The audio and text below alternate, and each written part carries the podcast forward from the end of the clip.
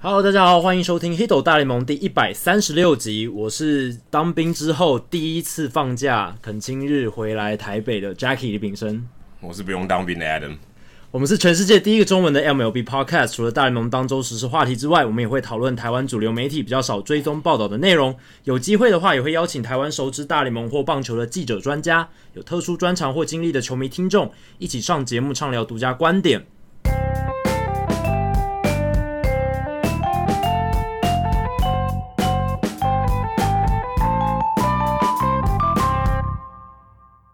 那这个礼拜，诶、就是刚放假回来，刚放假回来，刚出，可能刚出狱，第一天，真的是第一刚 天，出狱还不到二十四小时，对然后不到二十四小时又要回去了，没错。就在我们现在录音的不到二十四小时又要回到营区了。对，我们现在这个录音的时间，二十四小时之后，我已经在营区里面，而且对已经是有集合了，就是与与世隔绝。又开始与世隔绝。所以 Jackie，你这，样进去多久？呃，今天应该是第十三天，第十三天，所以你进去的时候，肌肉在打到哪里？国联冠军赛的第三站那一天，我还很印象很深刻，因为我坐在火车上面，然后看 Strasburg 封锁红雀队打线，然后 Jack Flaherty 被打爆，但是其实让你好像也没错过，也没有错过太多哎。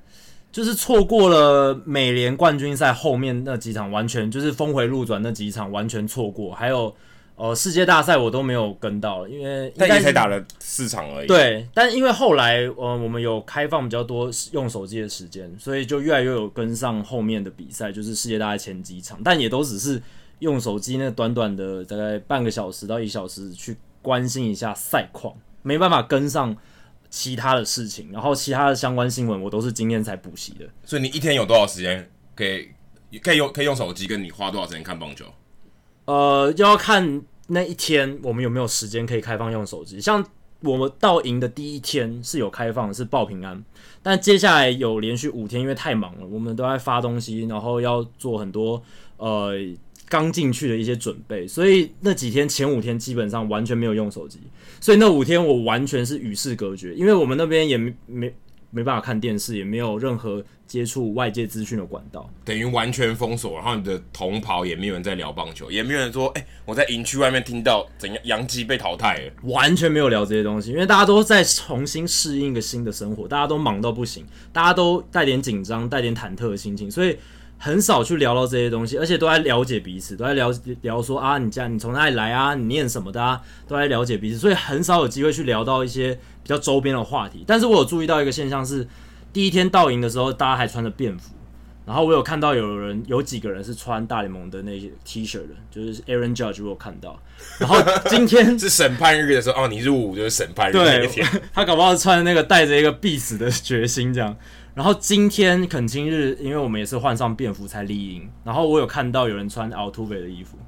在我们这一连上。那很明显他知道现在干嘛、对我很我很确定，我们连上是有几个大联盟球迷，只是我们这个班刚好没有。那他有在听《h i d o 大联盟》吗？我没有跟那个人，我不认识那个人，因为他是不同班的，但是我们同一个连。下次你离开营区的时候，如果看到他，介绍一下啊，对，我希望我可以遇到同号，因为至少我们这个班，我有聊过几次，至少他休假的时候你也休假，他可以来，搞不好他可以来上我们节目。对啊，因为如果是同袍聊起来的话，应该会别有一番风味。只是至少我们这个班没有，就我比较熟的这几个人是没有一个大联盟的球迷。大部分人我问到都是比较喜欢看 NBA。哎、那你这样，你以前花多少时间？一天花多少时间在看这些我们所谓吸收棒球资讯？就是你可能滑 Facebook 啊，嗯或是看 Twitter 啊，或是看 Instagram 上面的东西，花多有时间去看这些棒球的东西？例如说，我其实我们我们两个其实都是这样嘛，啊就是花很多时间在看这些东西，去对大量的去吸收，因为可能工作需要啊，还有录 Podcast 的需要还。有自己的娱乐需要、消遣需要对都是。我觉得我之前的话，我每一天有意识的在收接接收这些资讯，光听 podcast 至少就有一个小时。我每天至少会听一个小时以上的 podcast，那那个是还蛮专心的在听哦，就是会接对，因为受你这不些能资讯。你不能看其他东西。对，而且我也不是说把它当背景，我是蛮认真在听的，我就是专心的在听这样。那其他滑 FB 看文章，零零总总加一加，我觉得啦，一天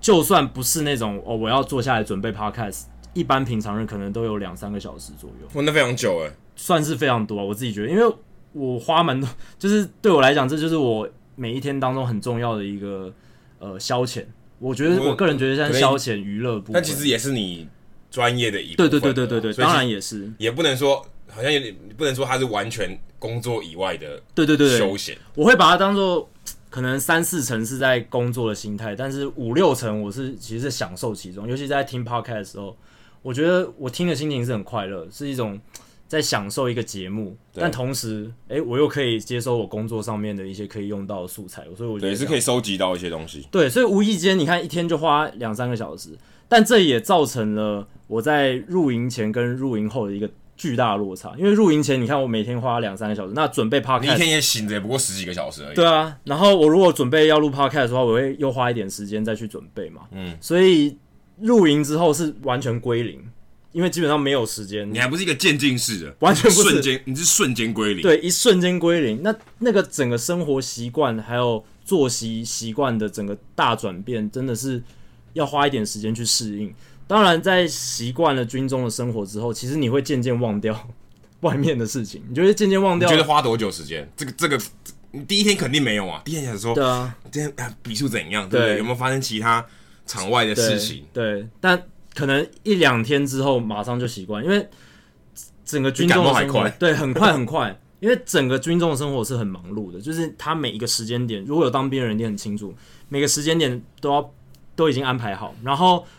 长官叫你集合，你一定要快到快速的集合到点，不然就会被点，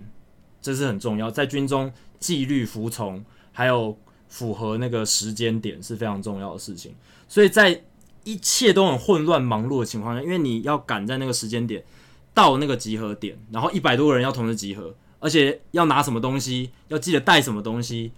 都会占用你的脑袋，几乎全部的脑可袋。可是，如果你进入到一个舒适圈，你开始习惯了这些事情以后，你肯定会觉得没有棒球会有无会有点无聊了吧？哦，这个是当然的。我在军中开始就是比较稳定的生活之后，就是开始习惯里面的作息暖宝这样思淫欲，对，就是有很多时间其实是不是一直都在操课嘛？总是有一些就是坐下来呃听招募、听一些长官讲话的时间。那那个时间其实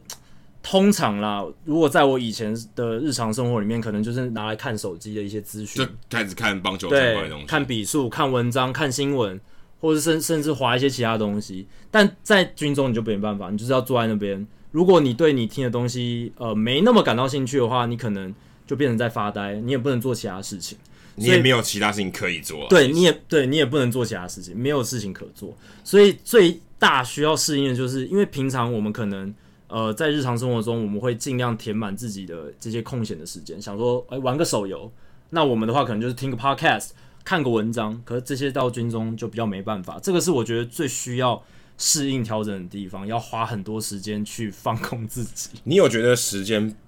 变多吗？因为其实我觉得像我自己，我我吸收、或者我看这些东西的时候，其实花很多时间，你会觉得是一种焦虑感，因为、因为我没有像你有一个很长的时间，可能是很忙碌，然后导致你没有办法没有时间去吸收这些你原本原本习惯的东西。可变成如果是我，我可能今天呃，可能因为什么原因我没有用手机，可能十个小时啊，例如说好了，我搭飞机从美国回来。嗯你就真的有一种资讯焦虑，你知道吗？你就想说现在发生什么事，纵使那个事情可能真的也不是很重要，可是你就会焦虑，你就会想要说，哎、我看一下，可能最近比赛发生什么事啊，或什么的。可是就是可能只是十来个小时，你就觉得已经有一种焦虑症快要发作。尤其身为记者，你可能更要跟上这些东西。对你你很多东西是，尤其你看我们常常转贴在社团里面的东西，对可能是一两个小时内发生的，除非它在我们睡觉的时候发生。对。你会有一种焦虑感。跟不上的感觉，会有，因为我也跟 Adam 一样，我也搭长途飞机飞过美国。那那十几个小时结束之后，第一时间降落，打开手机的那一刻，真的会想急着赶快去 catch up 我之前这十几个小时没看但到我的觉东西。得其实不太健康，所以我其实蛮好奇你是怎么做到在军中里面，我觉得可以克服掉这个焦虑感呢、其实我觉得可能对 对一个现代的球迷来说，对我觉得这个可能是一个好事，就你真的不需要花这么长时间，例如说三个小时，假设三个小时是不健康的好了，嗯，也许你花三十分钟，你就可以达到两个小时的效果，那也许用三十分钟，你可以省掉两个半小时。对，其实就是你精神集中的时间完全不一样。如果像 Adam 在外面没有受到军中的限制的话，你可能一场比赛你会花很长的集中注意力去专注在那场比赛，可能每个 play 你都会去哦把它放大到。但是在军中，你因为完全没办法接收到这些资讯，像我，我是到今天呃放假回来，我才把世界大赛前四站的 highlight 一场一场这样看完，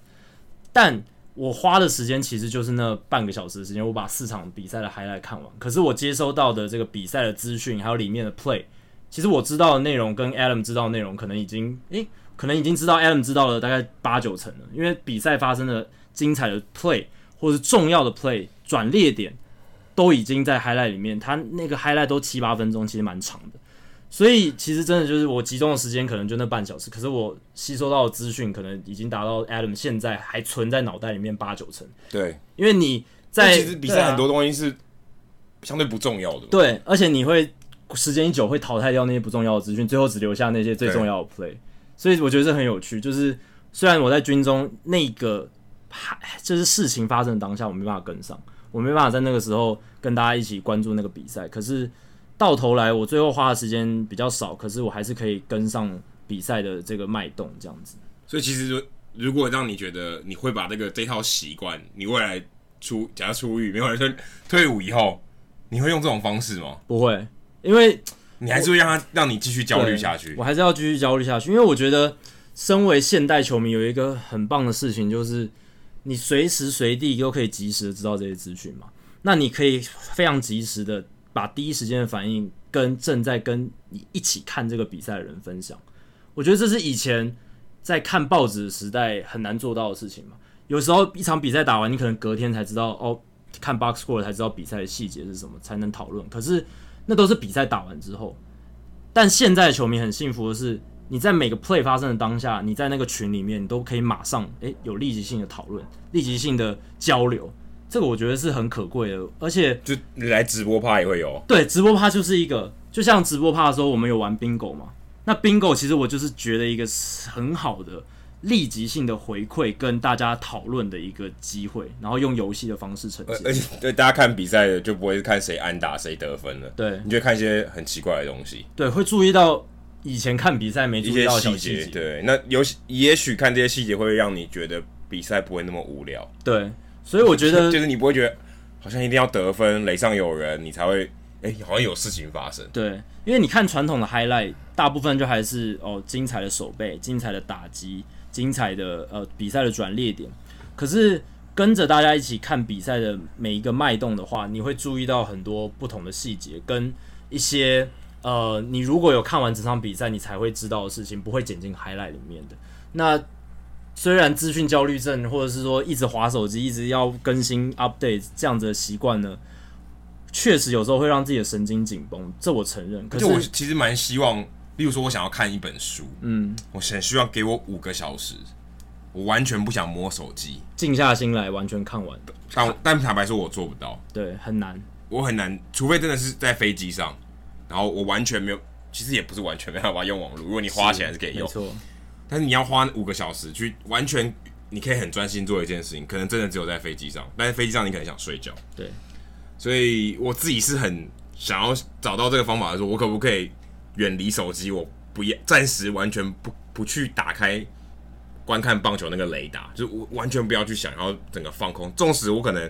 看的是棒球的书，但我也不想要知道现在棒球发生什么事情，就立即的东西我都不想要知道，但还是很难做到，对不对？太难了。太难了啊！但对我来讲，真的太难，所以我现在很很希望这件事情发生。如果你很希望，欢迎当来兵，欢迎来当可兵。是结论好奇怪，就是去当兵。对，因为可是真当的兵你不能看书啊！我说你你你还是要操课嘛。对对要操课，休息时你就只间是把时间卖给了卖给了别人，不是你自己的。卖给了国家啦。老实讲，就这样，就是因为这是义务嘛，身为国民义务，然后奉献给国家这样。但确实，如果你不是用自律的方式的话，唯一的管道就是别人逼你。那别人逼你，把你手机摔。烂，国军，对啊，加入国军之后来服这个义务役，我那五天真的有足足五天的时间，完全没有碰到手机，也完全没有任何外界的资讯。有感觉到人生不一样。有不一样，完全不一样。就是真的你那五天都没有看荧幕、欸，完全没有看到任何，连电脑都没有，电脑荧幕也没有，所以亲就是近大自然，亲近大自然，然后每天都是接触同样的事情，然后同样的事物一直 repeat，然后没有接触手机，没有观察到这些东西，没有接触到这些不断的资讯的 update，其实到第三、第四、第五天的时候，我甚至不会想到了。那你就然后瘾就戒掉啊，这个瘾就对戒掉。戒戒断症状在第一二天就已经结束了，我觉得。而且你要知道 j a c k i e 跟可能在听这个节目的人非常不一样的是，你要知道他花非常多时间在做这件事情，对，花比较花非常多，他的瘾非 常强，可能比我还强。对，他居然可以在两三天内就戒断，我也觉得蛮夸张。我觉得也是你因身体为很好啊，应该是抽烟的人都没办法，好不好？对，但应该是说这个军队的生活确实会逼你忘掉很多外面的事情，因为你无时无刻都在想我我接下来要做什么，接下来不能犯错，接下来我要下一栋我要干嘛，然后长官交代了什么事情，然后接下来呃吃饭，然后要洗澡，洗洗澡的时间很短暂，你要把握那个时间，所以它会占据你的大脑，你根本没有时间想到其其他事情。那当然，用手机的时候又完全不一样。用手机的时候，那个我觉得那个 mode 那个开关又会切回来，切回来一点。找到但找回原来你的原来的自己。对，当然不是一下子就百分之百回到以前的那种模式、跟习惯、跟思维，可是会切回来，可能百分之三四十说哦，我要来关心一下比赛赛况，然后打开那个 MLB at bat，重新打开的那一刻，就是各种惊奇嘛，就是先先从哎、国民晋级这一刻开始，哦，所以你看到国民晋级的时候感觉是怎样？然后毫不意外，因为我进去前已经你知你道你写了一篇国民晋级的文章，那个是这个系列赛前的预测对，然后再加上前三站基本上一面倒，很明显的、哦对，因为你已经看到第三站的结果，对没错所以其实只差最后一步，对没错踢下悬崖。对，但洋洋基跟太空人就是变数比较多，所杨以基跟太阳是再见全垒打，对那个变数就比较多，所以就充满比较多的惊奇，就是哇，诶 g a r y Cole 投五个保送，但是他洋基都没有把握住，对然后赢就是还还还是让让太空人赢了。这个这个是一个点，然后后来的那一场比赛就是冠军系列赛，美联冠军系列赛最后一战，哇！我看那个 highlight 真的是哦，你没有在现场当下、哦，那时候我刚好在火车上，然后看大、嗯看就是用听的，那时候网络不是很稳，所以只能用听的。我想说那个比赛也太刺激嗯了，超梅刺图激打一个两分没炮，错，啊，突围再打一个再见全垒打，可是这个你都错过了欸、对，完全错过，我都是事后看 highlight，我是今天，其实我是今天才看 highlight。那你觉得这个感觉怎样？好还是不好？我觉得不好哎、我觉得你错过虽然我可以在短时间内，就像我刚刚讲，短时间内就知道这可能一个礼拜的这个比赛脉脉动，然后重要的点我都知道了，可是我觉得我兴奋程度不可能跟着大家一起差太多了，看你已直播吧冷你已对冷却掉了。对，不可能跟着，因为我已经知道比赛的结果了。我我也知道啊，土匪打了一支很屌的全垒打，但我没办法，就是像现场，可能 Adam 在听的时候，可能会甚至差点叫出来。对，要要要不是你在车上的话，你在家里可能一定是直接叫出来，或者是直接很多惊叹号，就没办法有那样子的情绪的起伏。我可能就是觉得，哦，我终于看到了实际拉梅虎打了全垒打，然后接下来下个半局啊，土匪哦再见全垒打的那一种画面，这个真实感才终于呈现出来。可是没有办法跟着那个比赛脉动，我真的觉得还是差很多。我觉得职业运动赛事它真的吸引人的地方，就是在 live 直播的当下，跟着一起跟着那个比赛一起起伏的那种感觉。其实感觉我们的 podcast 蛮适合当兵的人听哦，你就一蛮个适礼合拜出来听一次就好。对啊，一个礼拜听一次，然后你就知道这个礼拜发生什么所以事哎你。就花一个半小时听我们那边拉塞，大概也知道发生什么 没事。错，这个非常适合。如果但因为之后当兵的义务役可能都是前两个礼拜之后，大部分都会周休二日，所以非常适合。所以如果我们的听众你可能还大学还没毕业，你可以准备好，你之后入伍的时候可以介绍大家去听《h i d o 大联盟》。没错，如果你真的怕说你当兵之后会就是跟丢这个大联盟赛事或是时事的脉动，那就听我们节目就对了。而且我们现在有另一个听众，我们的资深听众瑞和，他现在也在马祖当兵嘛，所以我相信他也可以透过我们节目来跟上这个比赛。虽然虽然他现在不不像新训的时候可能比较忙，他现在也可以透过手机，他是用手机的时间稍微多一点，也可以跟上比赛。可是我们节目应该也可以帮助到他。我睡觉的时候偷听，哦不行，他没有办法用手机。对，睡觉的时候是不行的，只有开放的时候才可以使用。那你觉得这世界大赛你看完 highlight，你自己得到什么 highlight？这四战，其实我们今天录音的当下是星期天晚上，对，所以第四战刚打完，没错二比二平手。对欸，其实也不太意外啦。其实坦白说，我觉得不太意外，打的难分难舍，我觉得是合理的。可至少打到第六战、第七战，我觉得是合理的。对，目前看起来会打到第六战嘛，至少打到第六战。对，你看到什么 highlight？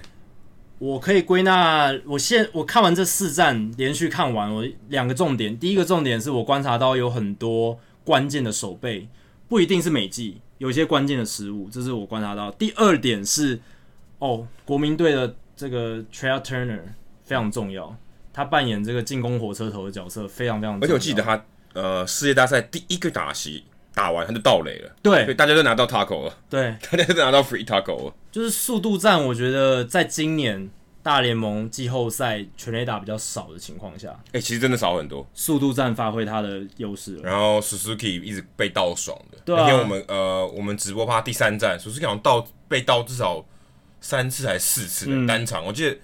Springer 好像盗两次，所以你可以看到，其实他们真的会花很多，他也是针对一个弱点在攻击啊。对，其实这个这一点很有趣，就是像国民队在找来 Suzuki，或者是他们当初在组建这支球队的时候，因为这两年全垒打很多，然后速度越来越不受重视的情况下，他可能没有想到说盗垒阻杀会那么重要，他可能就觉得啊，随便找一个 OK 的就好。所以他等于 Suzuki 跟 y a n g o n 算是比较攻击型的组合。对对，然后结果进季后赛，没想到哎、好像球有变化嘛，所以现在全垒打变少，然后速度战守备变得越来越重要，然后全垒打的影响力变小，这个就是大家相对小相对小，对，这就是大家在季后赛前完全没有预见的情况。对，而且其实比数还蛮，坦白说，我觉得还蛮大的。对尤其你看，呃，有 Verlander 有 Cole 的比赛，其实比数都还，都还蛮，我觉得个人觉得还蛮失控的。对啊第一场五比四国民赢，第二场十二比三，当然后面一个大局对不是 Verlander 的错，但是你看到这种比数，你会觉得很难想象，诶，今天太空人的先发投手是 Verlander，所以你会你会觉得，诶，其实比数上面还是蛮算打击战的。对至少不像红雀跟国民那那个系列赛，红雀整个被吃的死死。所以其实世界大赛还算是进攻方面还是比较占优势的感觉，而且真的是比较势均力敌啊。虽然你看完前两站可能会就觉得哇，国民应该要赢，国民气势正旺。超旺，而且他是回到主场。结果现在没有人在主场赢球， 对，前四站都是客队赢球，而且这个系列赛我觉得比国民红雀好看的地方是，国民红雀几乎是一面倒嘛，红雀几支安打都挤不出来，得分主要非是常打少击，太差。打击真的太差，而且他们有几个关键的守备失误，让整个系列赛的气势又翻倒到国民那一边。那太空人这一边的话，我觉得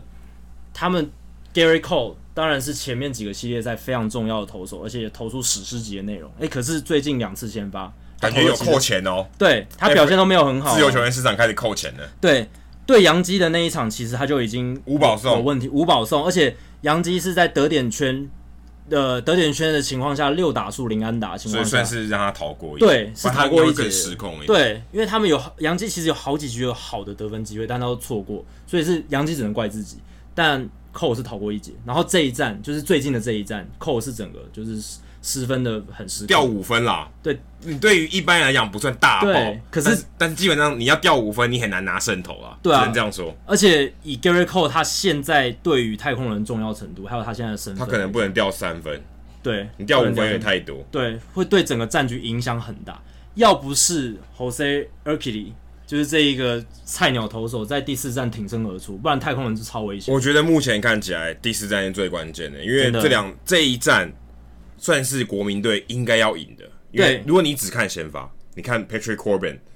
这一战他应该是要拿下，因为毕竟他还是一张比较大的牌。对就是这个东这个，如果你两张只看先发投手的牌的话，而 k i t y 应该是相对比较居下风。 ，Underdog 绝对是 Underdog。对，可是他投出一个可以说是跟 Anibal Sanchez 在红雀国民一样，就是蛮令人觉得意外的一个表现。虽然你可能预期他如果投的好，可能是一个优质先发，六局掉三分以内对，至少也掉分，就没有他投五局只用六十七个球，其实是被换下去的，对啊，只被打两支安打，一分都没有掉。对啊，因为你论球威、论资历、论他们的变化球的犀利程度，都是 Corbin 乐胜。而且 Corbin 在前面的季后赛虽然他有几场被打爆，可是你看他的滑球还是很好的就。至少他状况不是太差。对他滑球是投得出来的，要不是几颗真真的就那几颗石头球，然后也刚好被逮中，不然的话他其实都投的还不错，他也有几场先发投的还蛮好的。那这场比赛真的是出乎大家意料，然后太空人扳成平手的情况下，这个系列赛本来哦，太空人在第二战打完的时候，他们赢得世界大赛的几率只剩下百分之十三，结果这两战打完变成百分之五十九，感觉这个几率没什么意义了。 对，没什么意义了。但是就是意思就是说，他们从一个本来几乎笃定要输了，但是现在已经把这个系列赛搬到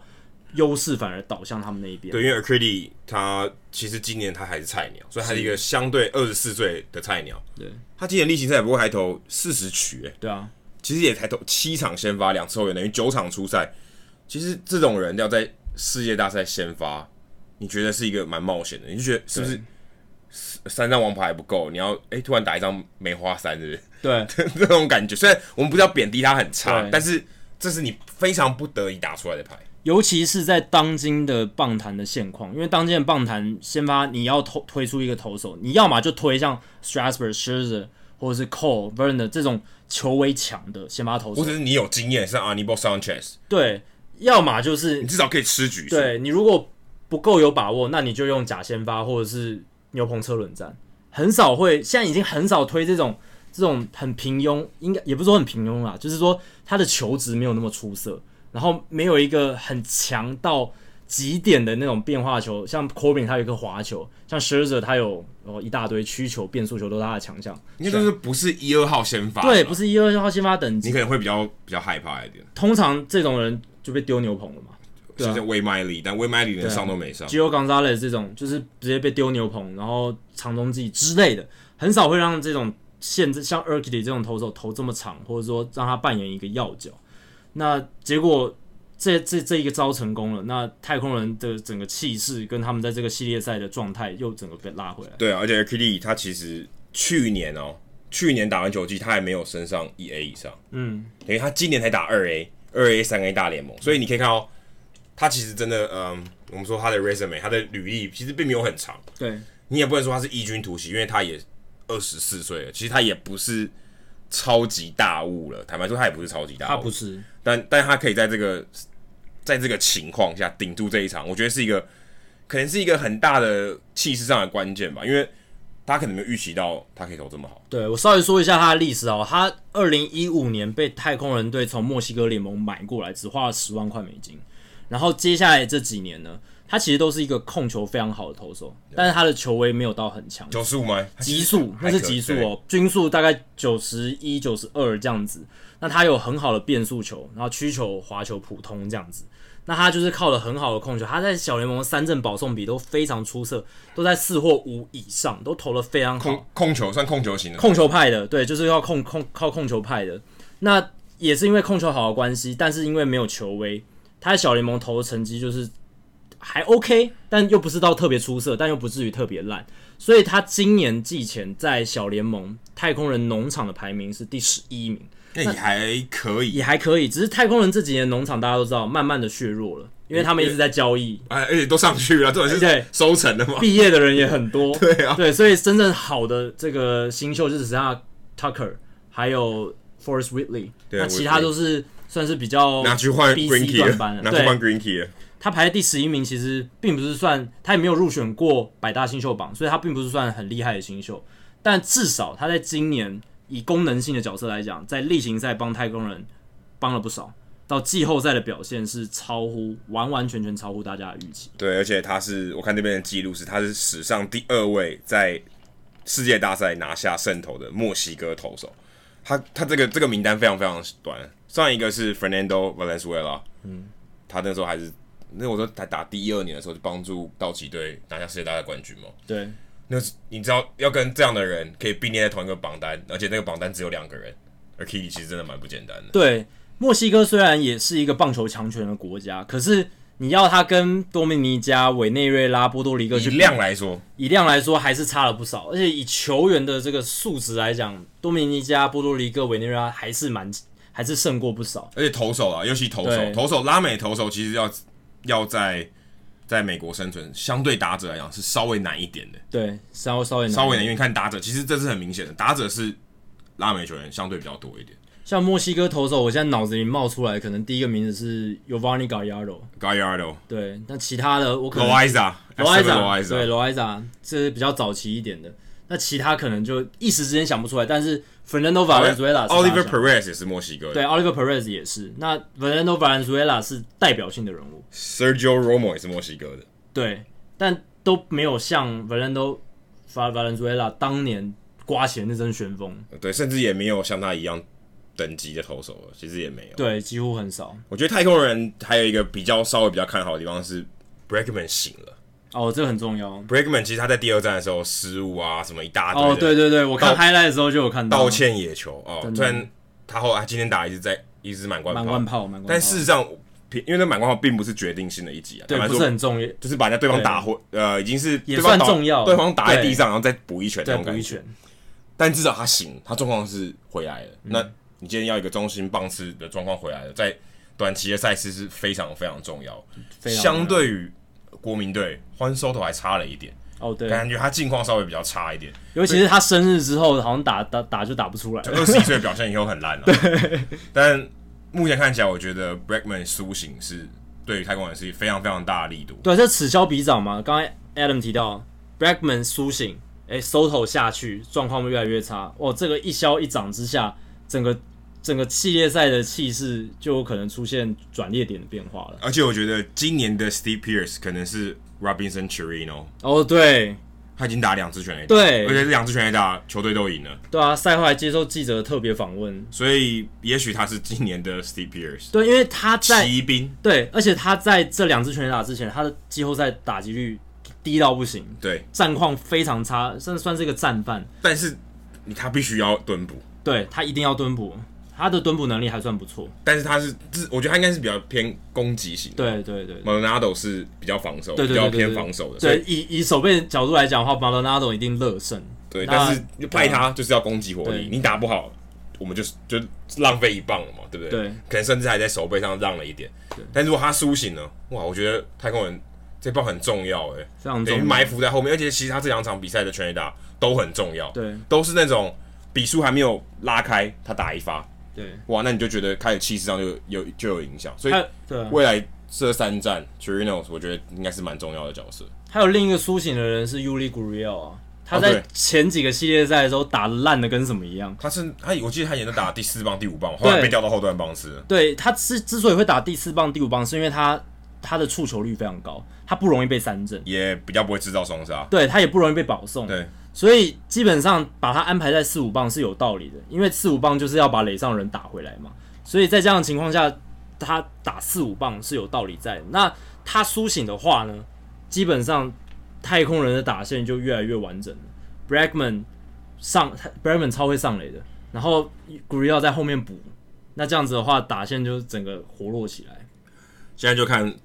国民那三巨头，OK，Scherzer、跟 Strasburg 能不能挡住？对诶如果他你就想 Scherzer 和 Strasburg 他在投两各投一场嘛，对如果他们能拿下两胜，比赛就结束了。对，所以就看明天 Scherzer 对 Cole 硬碰硬。决定性的一战了啦，基本上决定性一战，我觉得谁能拿下明天那一场，要赢的几率就是非常百分之百，非常高我不敢说百分之百，但可能我会说八八成以上的几率。因为可能气势上就比较差。对啊，而且两队都是派出最顶尖的投手了，最顶尖的投手了，那谁能拿下这一战，气势上还有整个士气上都会导向那一但目前如果你只看投手来讲，Scherzer 还感觉是占上风。Scher- Scherzer 的经验，Scherzer 在季后赛至少今年季后赛的表现，可能还比 Cole 最近的近况这两场近况还好一点呢、就霸气程度还有经验上，我觉得差对很多经验上差很多。那扣的话，近况近况是略略输略一输筹，略略输一筹，真的，因为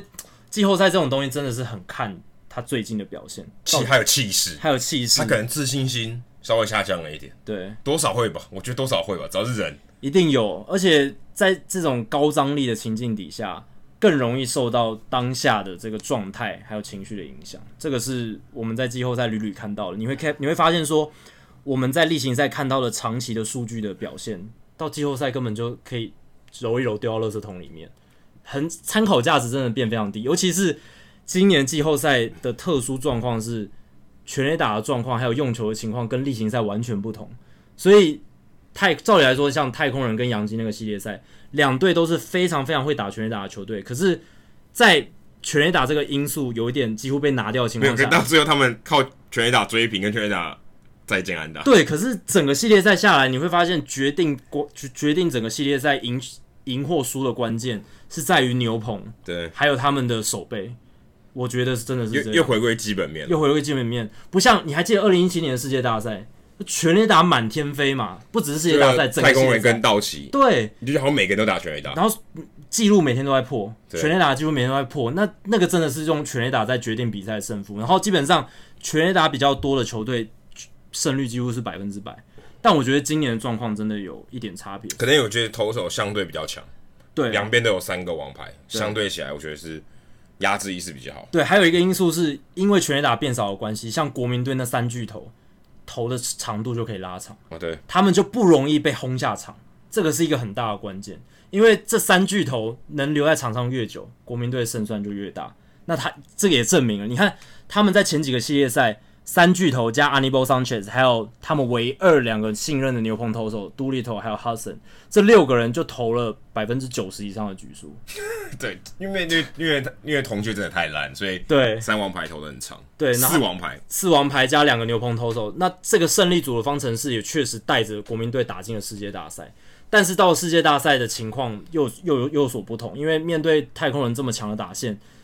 国民队不能只在靠哈森跟独立头，而且哈森也略显疲态了嘛。其实你今天看他们今天被打爆这一场，你就知道他们牛棚真的蛮惨烈。对，Ronnie 上来直接被干一发安官炮。没错，所以 其实，嗯、他们尽量真的还是会怕的。Dave 对 Martinez、啊，还是会很怕这些使用这些牛棚。因为老实说，在满贯炮出现之前，国民队要追上是有机会的，才对差三分而已嘛三。三分而已，是很有机会，以国民队的打线，你忍动 Soto 的串联加 Kendrick，别别忘记道奇队怎么输的。对，别忘记道奇队怎么输的哦。还有一个关键人物，就国民队 Zimmerman 老将整个站出来，这个非常重要对，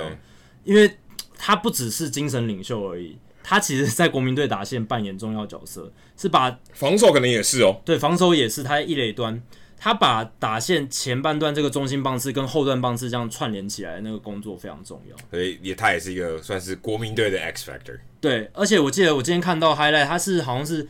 第四，就是史上在世界大赛挥出生涯第一支世界大赛全垒打第三老的选手。对，而且他好像是国，好像是史上第一位国民队，好像是国民队第一个选的球员，然后在世界大赛也是第一个打全垒打的人。对，因为国民队基本上没有打进过世界大赛，对，所以对，所以这个记录也也算蛮特别的。对啊 Zimmerman 大家印象最深刻就是零五年上大联盟，然后零六年干了王建民一发全垒打，然后让王建民怒砸手套，哇，大家记忆犹新，然后对他印象非常深刻。好，这个礼拜其实除了世界大赛外，还有很多走马上任的消息。哦，周边的消息非常多。我也是，其实因为我完全没有我在里面用手机的时候只关心赛况，我没有关心其他任何资讯，所以当这些资讯我在今天是排山倒海的直接过来，那个冲击力真的蛮大的而。且一换换了三个球队的总教练，对，其实这个有点像，就像我在社团里面写，就是像大风吹，真的一旦一旦有人坐下来，音乐准备要停，你发现音乐停了，你看你你假如放放慢动作好了，对一旦有人坐下来，你就发现全部人开始坐下来，对有点像这样。所以一旦 Dave Ross David Ross 选择到小熊队以后 g e r a r d i 他也知道没有小熊队了嘛，对不对？对其他人也知道 s h o w a t e 也不会去小熊队了，大家开始哎、开始找位置坐了，直到这个筹码开始不见了。或者说球队也知道说，哎、我又少了一个候选可以选的人对，可以选人，我又看是少了买一个方还是卖方啊，对但是我觉得现在目前看起来是蛮平衡的，还对没有到买方或卖方市场。对当然，对于呃 Joe Madden 来说，他可能是强烈的买方市场，哎、我任我选，有对点这种概念。但是其他的教练可能不一定，哦、可能不是说，哎、他还是需要面试啊，或是呃这个默契没有那么强。对，那 David Ross 其实完完，我看到这个新闻是完全不意外啦，因为这个其实之前 Joe Madden 快要被炒之前，就有人在传说，诶、对，如果 Joe Madden 没有跟小熊继续下去的话，Ross 是一个基本上不二人选的，因为你看他过去的资历，他在一五一六年帮小熊队那一批年轻的小熊队带起来，然后打进世界大赛，最后得到总冠军。然后接下来他又在球队有工作，后来他又去媒体，基本上就是一个我们之前有聊过的一个现代棒球大联盟总教练的一个养成之路。对，可是我会觉得，如果说现代没有很精确，因为我觉得他以他这种样貌的人啊，不是说长得老了，而是他这种做法，就是他可能是球队的像一个好好先生 （players coach），、对不对？这感觉对我来讲，我觉得是比较老牌的。嗯，就是诶，他的做法，比方是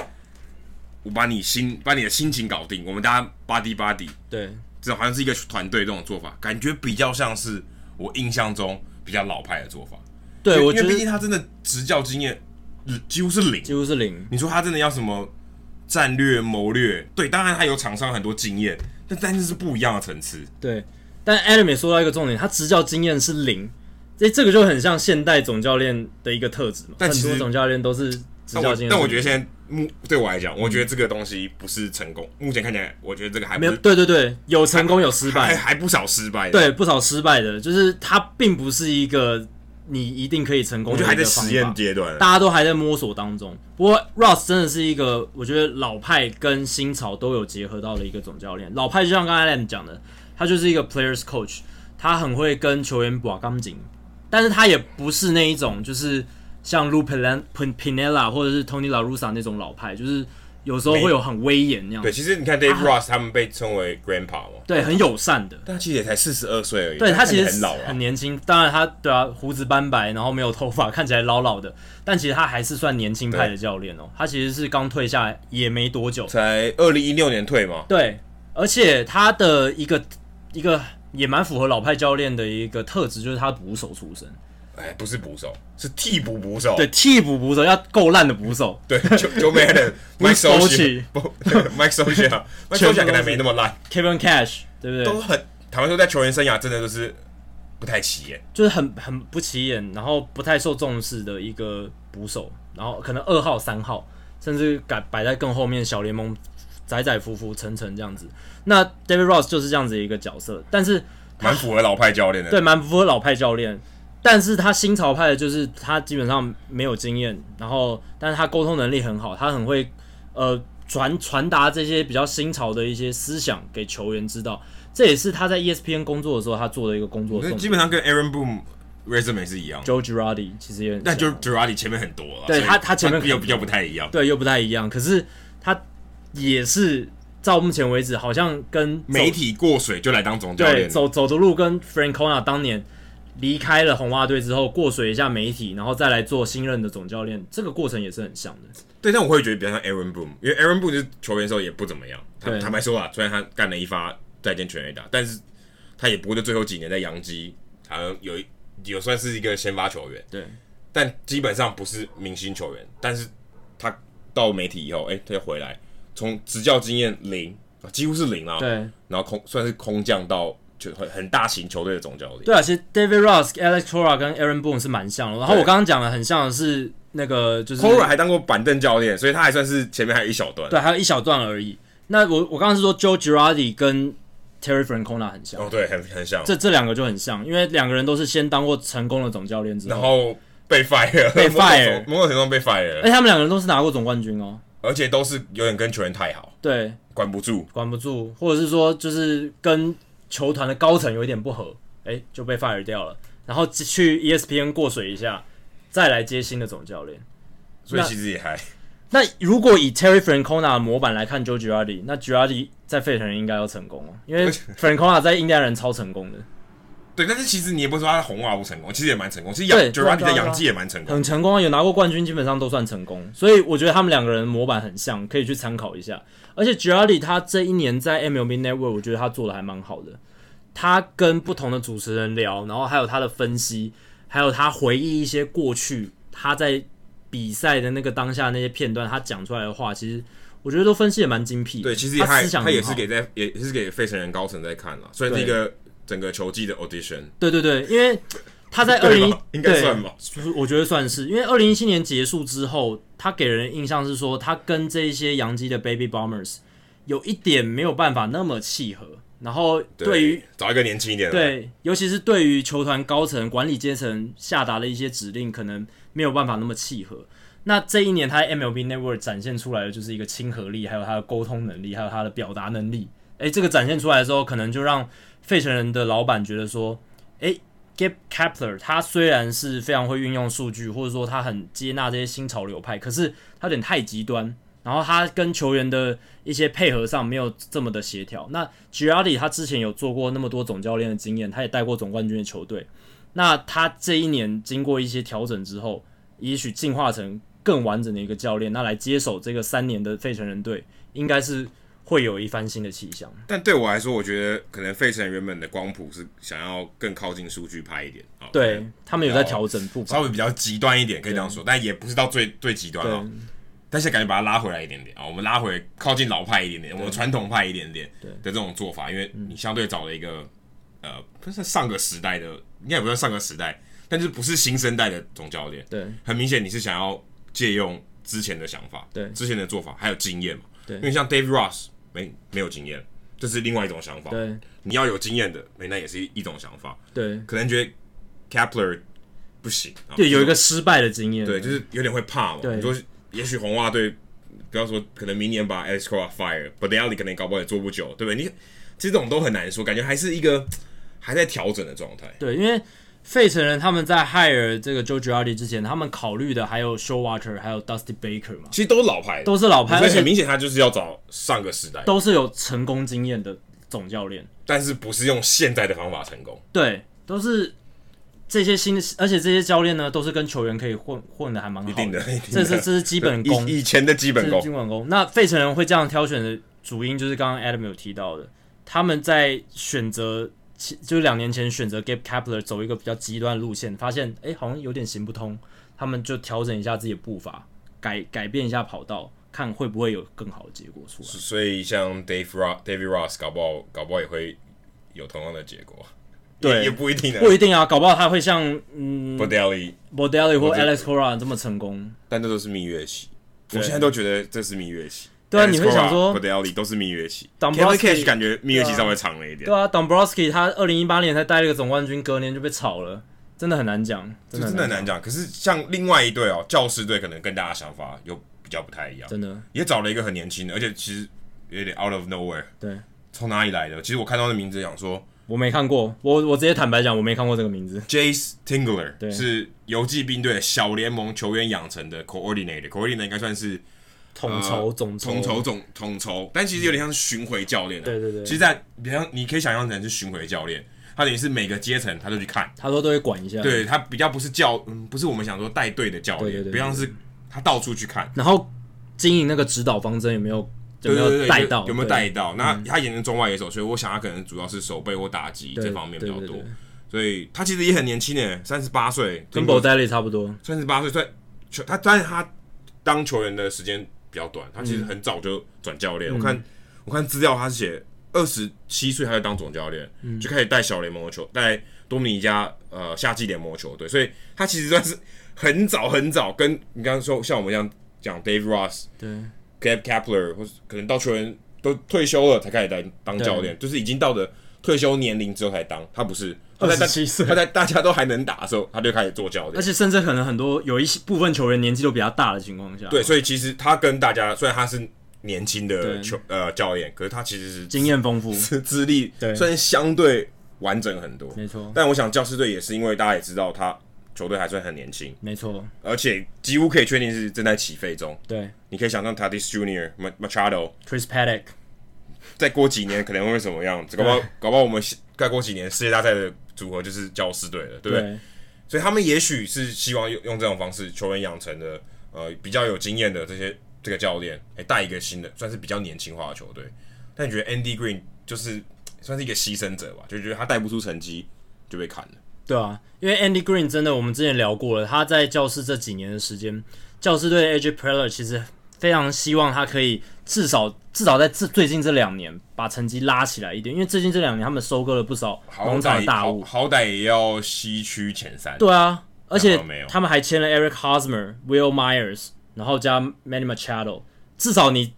五成胜率要有了吧？可能八十一胜到八十五胜，你不哦用、那你这样比 Kepler 的成绩还好、哦。对啊，就要比 Kepler 好啊，这样 Kepler 八一八一，对啊，你至少要打出比这个好一点的成绩。可是 Andy Green 都没有做到，而且新秀的这一些挫折还蛮多的，像 Luis Urias 嗯他是大低潮，然后呃，像今年 Chris Paddock 也有受伤的情况，Fernando Tatis Jr. 更不用讲，也是半个球季直接飞掉。所以这个当然不能全怪总教练，对，总教但是练一个戴最高人，对他我觉得带了很多人的罪，但整支球队的这个教练团的营运，毕竟还是由总教练来做一个督导嘛，所以他必还还是要负起这个责任。刚刚其实我在做功课的时候，我发现一个很有趣的一个 fun fact，就是现在教师的总管 Edgar Preller 刚刚有嗯讲到的，他曾经在二零零五年他在德州游骑兵的时候，嗯，透过规则五选秀选了现在他的总教练 Tingler，我是很神奇。二零零五年选的时候，两年后他就做教练了，所以他等于白费了一个钱，真他的等于白花嗯浪费十掉万块，对对因为你 Rule Five 是要付十万块给对给母球队，给另外一个球队的，对啊，所以其实还蛮有趣的。诶曾经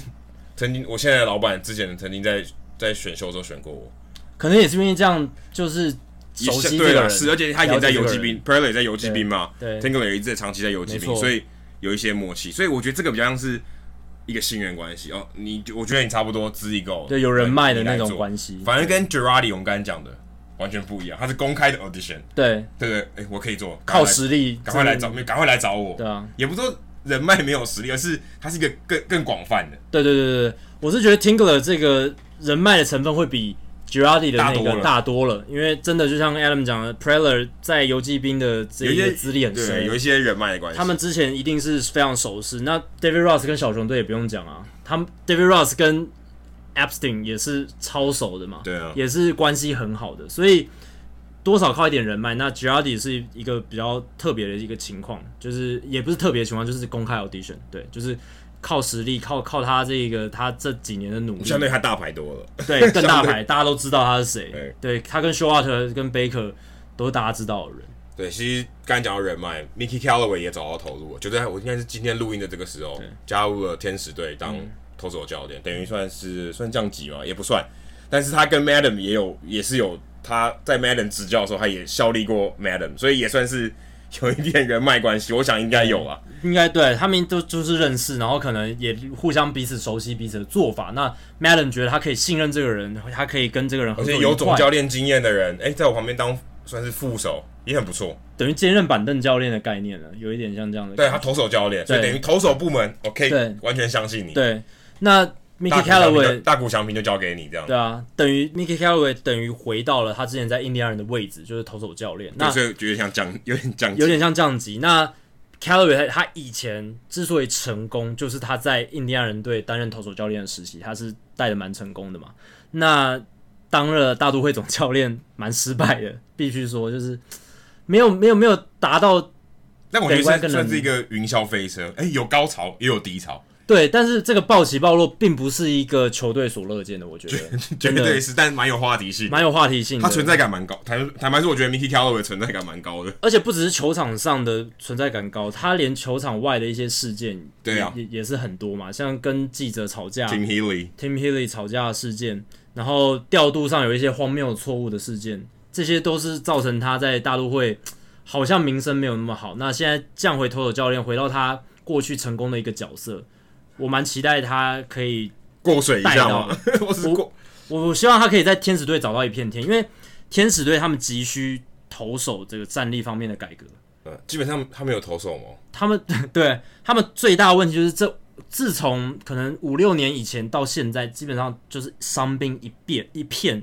一大堆伤我兵，几然乎后叫不出来他们的投手是谁、啊然后全部都 TJ 嘛，对吧、啊？全部然后 TJ 回来都好不了，因为他们都之前有一段时间都尝试用 PRP，就是注射这个就大谷就是一个很细好的胞，例子。对干干细胞的东西，希望直接休养让它回来，可是没有动手术的结果，还是没有办法投的很好，而且没办法痊我愈。现在基本上除了大谷以外，我只记得 Gary Richard， Gary Richards 对。其他真的都是小牌投手，小牌投手，而且很多都是来来去去的。对，像今年他们用了很多 Tyler 新人， Tyler Gas，什么对 Taylor Sky 是一个悲伤的案例。那今年他们用了很多新人投手嘛，什么 Dylan Peters、Jose Suarez，就是一些比较小咖的新人投手，那都不是很 Patrick 强。 Sandoval，哦对，三三 level，、我居然讲得出名字，还是讲得出来。还是讲出来，可是基本上是要我们这种几乎天天看比赛的人才知道。你问一般球迷，甚至天使队的球迷都不一定我觉得可能在地球迷都不一定讲得这出个来人是谁。对啊，因为他们今年哦只有一个投手投超过一百局，如果我没记错的话，就是 Trevor Cahill。啊嗯 OK ，Trevor Cahill 只是一个让长人中就算继，是看过度了，对一个过渡。他们今年几乎没，就是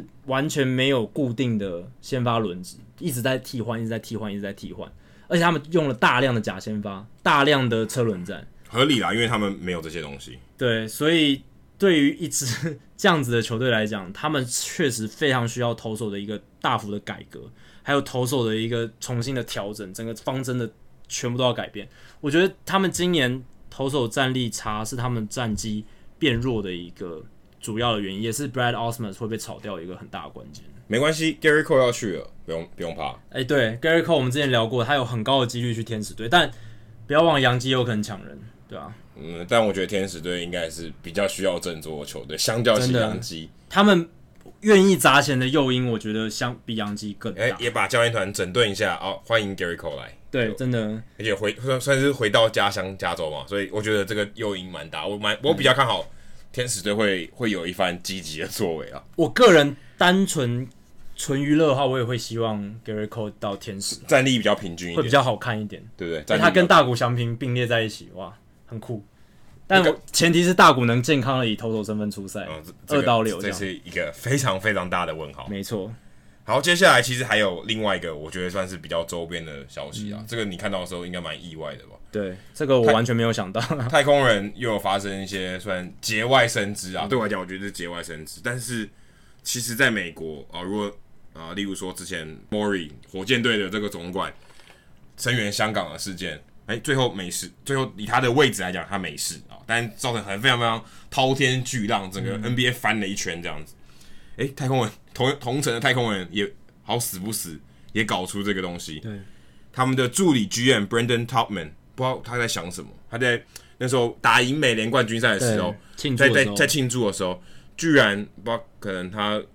太太太兴高奋兴喝了，醉，对，居然跟在女记者面前说很高兴我们拿到了 Roberto Osuna，因为 Osuna 是一个当时还算加入在太空人的时候是很争议的对事情，是因为他有家暴嘛，对禁赛了七十五场。对，嗯，这东西还是不要提比较好。就是你你在你你哪壶不开提哪壶那种感觉，而且这种家暴事情在大联盟其实是一个我觉得非常非常敏感的话题。而且还有一个触发点是，因为那个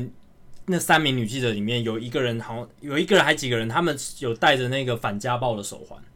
所以他可能就是有点被看挑衅，对他可能是看到那个东西之后呢，他就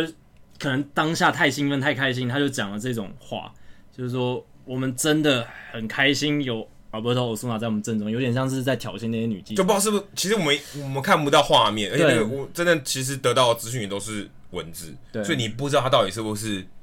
呃有意针对女记者。对，但是事情就是发生了，而且这个东西爆出来，很快快刀斩乱麻就被 fire，了卢 u 就把他 fire 掉了。但我其实觉得太空人处理得很不好、欸，因为他们发了四个声明，前三个都是在帮 Topman 护航，而且他们前前三个声明，尤其是前两前前哦，面就几是哎个， Crane，应该是 Jim Crane 把他 fire 掉，不是不是 Luno。对对对对，但是他们前面就处公关处理得非常不好，因为他们前面就是完全就是在帮 Topman 护航，而且只相信 Topman 的片面之词，只相信他的说法，他没有他们球团自己没有做相关的调查，没有去问球团以外的人当天到底发生什么事，就直接发出了这个声明。那后来 Jeff Luno 在解释的时候，他也支支吾吾，他也讲不出一个道理，他也没有说当初写这一份这个声明的人是谁。他们直到第四份声明才公开出来道歉，直到火爆纸包不住火了，因为大联盟派调查员去调查，发现 Topman 的真的有说的，真的真的有说这句话，而且他的他的这个说这句话的原因，并不是因为他想要什么支持自己的球员，并不是他就是要伤，就是要哦所用以这言个语这伤害个那些是女确记定的者吗？？这是确但定是的，报道一开始出来的时候是没有，感觉没有针对性，只是他就说他在他面前讲这句话，对，因为那个本来就是 Topman 他的片面支持，加上太空人要为他护航。那我今天看了 Jeff Passan，他在 E ESPN 写了一篇超级长，几乎快论文等级的报道，他把整件事情的前因后果写得非常清楚清楚。大家如果对这件事情有很有兴趣的话，你可以去看 Passan 那一篇，他就写得非常清楚，而且 Topman 他本来的说法就有非常有瑕疵，因为他说他在为他球员的表现去做护航，但是呢，Alberto Osuna 其实他在世界大嗯呃、美联冠军赛投的是很糟糕的，他被拉拉是梅砸丢是砸锅砸。锅的，对啊，可是我觉得也是因为砸锅，所以才感觉更有那种冲突感，就是他好好你想把他扳回一城那种感觉。对，但是在那个当下，他好像是在就是说自己的球员有多好有多好，可是事实并不是如对，此。但并不是为对了护航，，所以他他那个其实他他的那个说法，Topman 他的说法是自相矛盾的，所以这才会引起大家进一步好奇心是到底发生什么事，那才大联盟也很积极的要处理这件事情。他们派的这个调查员的速度真的非常快，在几天之内就马上找到证人，找到很多不同的相关的说法跟证据。其他的媒体的记者也跳出来当证人，都有说我我有看到到底那天发生了什么情况，所以这个事情才很快的整个峰回路转。太空人从原本的高姿态变成超低的姿态，总管出来道歉，老板也有发声明，然后 Tomlin 直接被快刀斩被炒乱鱿鱼麻，就了被炒掉，还不是被降级哦，是被对不是不是降职哦，就直接被 fire 掉了。直接做一个这种叫什么危机处理的断尾求生。可是你刚才讲到说大联盟处理很快，百分之百绝对是因为世界大赛关系。没错，你不要给我闹场边的风波，大家专心不看要比赛盖过，比赛，不要盖过比赛，不然真的会盖过比赛。这对个，，这个是大联盟绝对就刚最不才乐一开始见。讲的 NBA 这个风风那个这个风波，大家也都看在眼里，好吗？世界大赛，我要我要广告，我要行销，不要给我乱搞。我要注意力，我要眼球，我不想要这个丑闻来盖过这个比赛的精彩，盖过，然后让这个版面占到一些球员场上的表现。对，而且其实刚刚 Jacky 有提到说放低姿态，我看到一个 Twitter Hazel May 以前红袜队的这个呃这个场边记者，他后来变成全国记者了。他有一个有一个 Twitter，但坦白说我不确定真实性。他说 Luno 要到记者室去道歉，跟那个发写这个新闻的人女记者道歉。他说：“哎、可不可以帮我找一下那个女记者在哪？”但其实他就在记者室里面，他根本不知道这个人是所谁以，代表他去道歉这个事情没有诚意，没有诚意。真的。但但但我们不能真的这样说啊，对对对这对这是一个推测。但是我觉得这件事情，黑手妹在在写这个 tweet 的时候，她就想要强调的是，Luno 其实没有什么诚意。因为如果你真的很真心诚意的要跟一个人道歉，我相信每一个人都有这样子的经验，你一定会至少要知道你要道歉的对象是谁吧？对你你好歹 Google 对啊她长什么样对，啊，你好歹知道说，诶，他到底我做了什么事情让他不好过，然后我要怎么样去圆这件事情，而不是诶还要问别人说他到底是谁，因为这个女重点是她在那个还在那个空间里当时面，那个空间，代表她连代表她连连脸都不认识。对如果今天她不在那个空间里面，你会说，哎、她去哪里了？我想要亲自跟她道歉。对，那那也就罢了。问题是她就在旁边，而且他也不是那个记者，也不是说什么什么莫名的小报什么，他是 Sports Illustrated 运动画刊的女记者 Stephanie 对 Epstein，也不是什么太小咖的记者，她也写过非常多厉害的报道，她是一个很厉害的调查性的一个棒球作家，所以你如果到都在人都在现场，你还要这样问你的公关或者你的人员，确实是有点失礼，真的是这样不太好。而且如果回到台湾看，我不知道 Jacky 有没有跟到这个新闻。有，中信兄弟的伯纳其实也发生有一点类似，说但我话觉不得得体，对呃，对，说话不得体，而且就是有点性骚扰到对，这衣种，着也不得体。对，呃，是跟女记者有关。但这件事情你可以看到中华职棒处理的方式或速度，或兄弟球团处理兄弟中信兄弟球团处理的方式，你会觉得还是差了一截哦。这个危嗯机公关处理上面，其实都是很后面才爆的，这个嗯已经跟、跟。休斯顿这个是风波比起来，我们其实慢好几拍。对啊，事情发生到爆出来，其实已经隔了一阵子，对，所以你可以看到，其实这这上面可能我们对于这个的反应，哦或者说这样讲，我自己有点立场，就记者这个权利呢，相对小很多。嗯，你说今天我记者说的话有没有人信？对哎美国马上有人信，对我就派人去调查， 对不对？一定某种程度先相信你嘛，我去调查。中华中华职棒就没有，感觉记者讲话，嗯，你讲的是真的吗？对，对不对？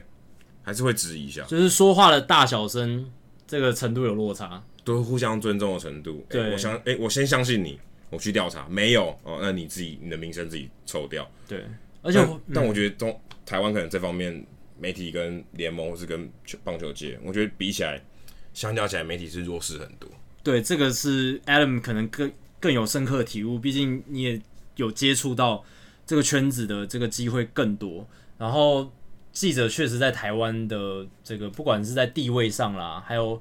发声的声量上面，并没有像美国记者这么大，就是对像。像 E S E S P N Jeff Passan 他写一个报道，或者是 Ken Rosenthal 写一个报道，可能撼动整个球界，撼动整个球坛、整个运动，对不对？大家基本上百分之九十五人都会先采信于他们，因为他们的 source、他们的资料来源，或者是他们常年累积下来的报道经验，建立他们的公信力，然后让让他们说话是真的有人听的。应该说他们不会浪费他们的 credit 啊，因为对你一旦讲错了，你一旦发个假新闻，哇，你的 credit 全部用光光。一次就会花光了，所以大家也相信哦，你的 credit 很多，你应该不会乱讲话才对。对啊。那而基本的假设而且说到 credit，像太空人队这几年，我觉得他们也把他们的 credit 花花的差已不经，多了我，觉得太空人现在已经有点变成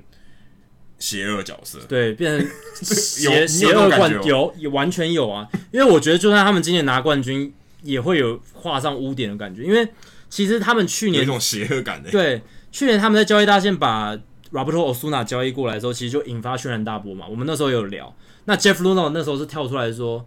哎，虽然我们太空人队有所谓的不零容忍政策，可是但其我实们没有，对，其实没有，但是他的说法是说，但我觉得零容忍政策跟给予球员第二次机会是不冲突的，但这两件事其实本身是冲突的本。身就冲突。对啊因为零容忍代表你连第二次机会都不给对啊他，，以他头脑这么好的人，他一定知道这是冲突的，可是他还是讲的冠冕堂皇。那他那时候的说法是说，我们希望的是 Roberto Osuna 这个故事呢，来到太空人队之后，希望可以从一个负面的故事变成一个正向的故事。可是来到今年，哦，尴尬了，这个这个逗号画的不好，对不对？没有超履门行这个承诺嘛？超超门这个事情，我就知道，其实大家其实心里面对欧苏娜的那个感觉，对，不诚实啊。对，然后一百八十度的大转变，又变成一个更负面的故事。那 Topman 他这个人，他过去其实是跟 Luna 一样，以前都是在麦肯锡顾问公司工作，然后头脑非常聪明、非常数据派的一个人。他二零一三年加盟太空人，从很低阶的人员干起，在短短的五六年时间就升到了助理 GM 人。人合作的不错哦，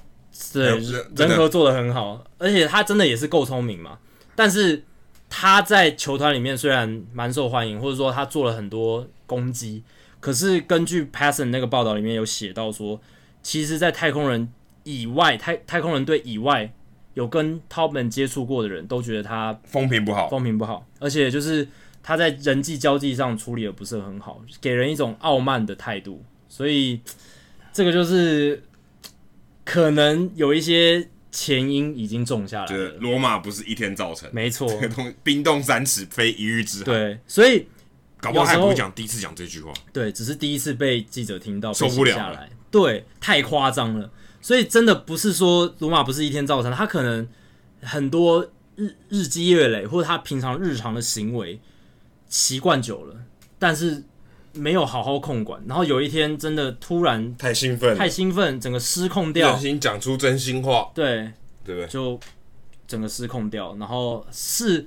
太空人队其实这次公关危机也没有处理得很好，只是整个风波大联盟在主导的情况下，整个风波平息的还算是一个公关教材。公关教材。以对以结果，我们不先说事件本身好不好，对是说至少我觉得现在它已经消，这个话题已经消失了，对，没有人在讨论这个话题了。就就短短的一周内，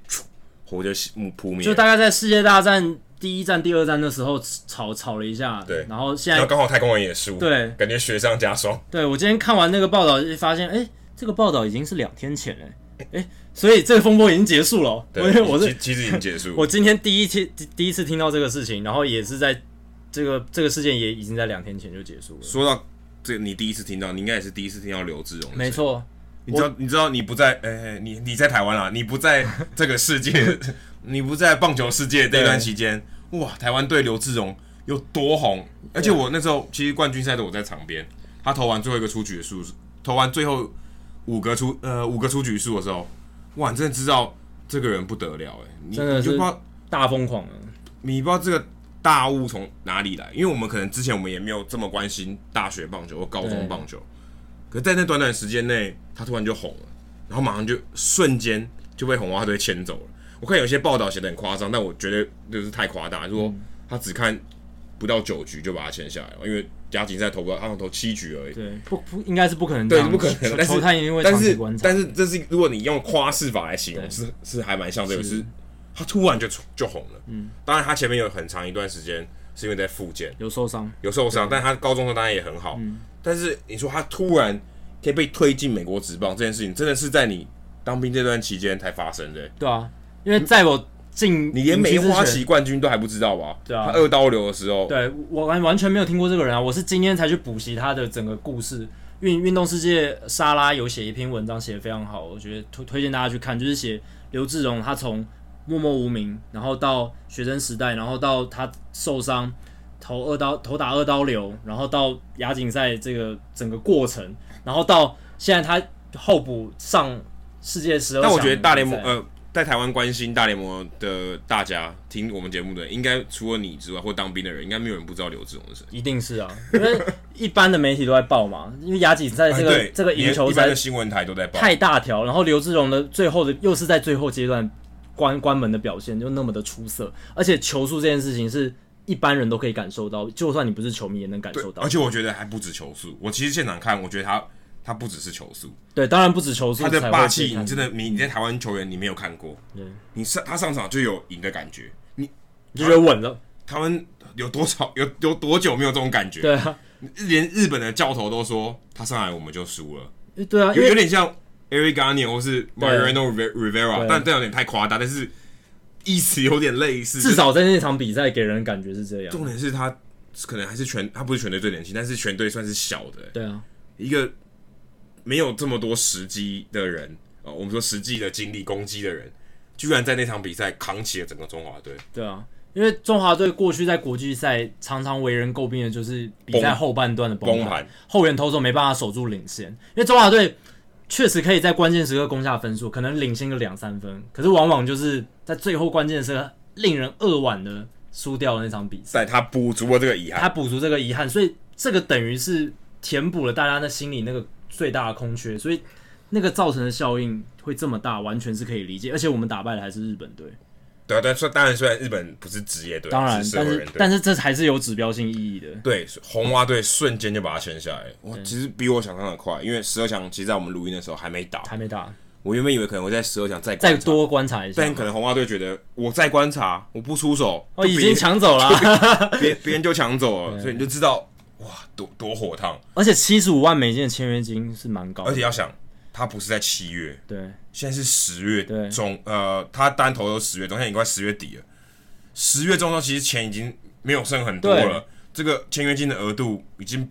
坦白说所剩无几。对，大家可以回去听我们在七月初的时候，其实有聊到这个话题，对就是在每一年的选秀、国际业余选秀签约金的这个配额的阶段，都是从七月开始，为一基本个上年大度雾啊、我要花对最大笔的钱，都是在第一前两天、前一个礼拜就全部这是签光第一光第一对天就花第一了天就很多了啦，啊。其实你有你有没有我你有玩过竞标选秀吗？有玩有 fantasy 有有听过了，有有有看竞过别标人的玩，，对啊你一定是一开始就对是啊标最大卡，对，啊，一开始最大咖的都是最高价钱，全部标越后面你都都是一块钱，对都是两块钱这种，概念就是这样，就没没有人挑，或是我就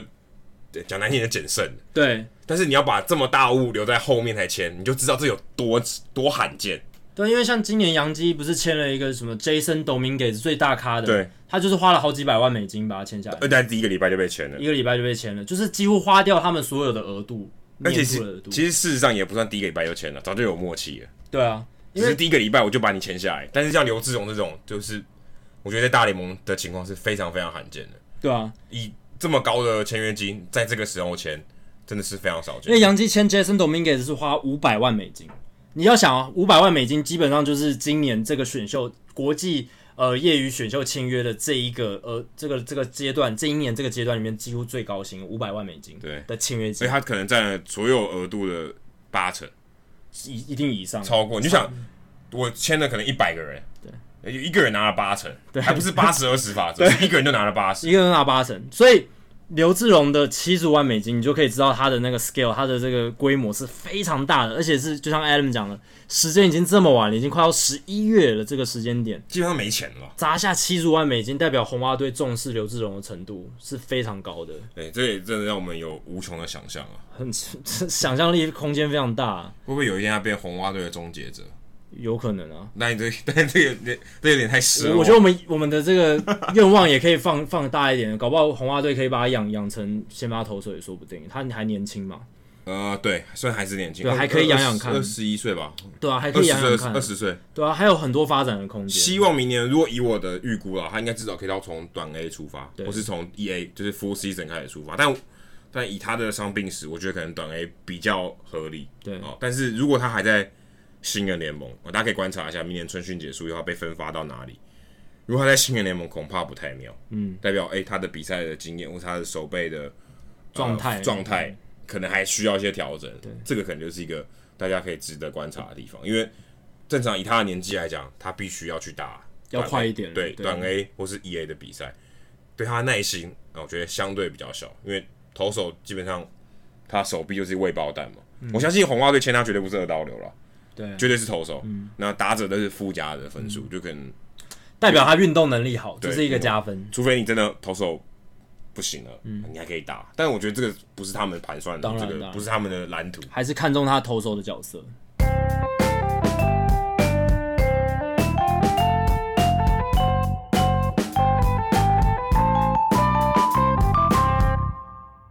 好，接下来进行人物我来讲单元。Adam 这个礼拜要分享什么人物呢？就我刚才一直漏掉一个新闻啊，对，红袜队其实也找到了 Dave Dombrowski 的这个继任人选。没错，哎、其实还蛮快的，比我预期的快，而且还在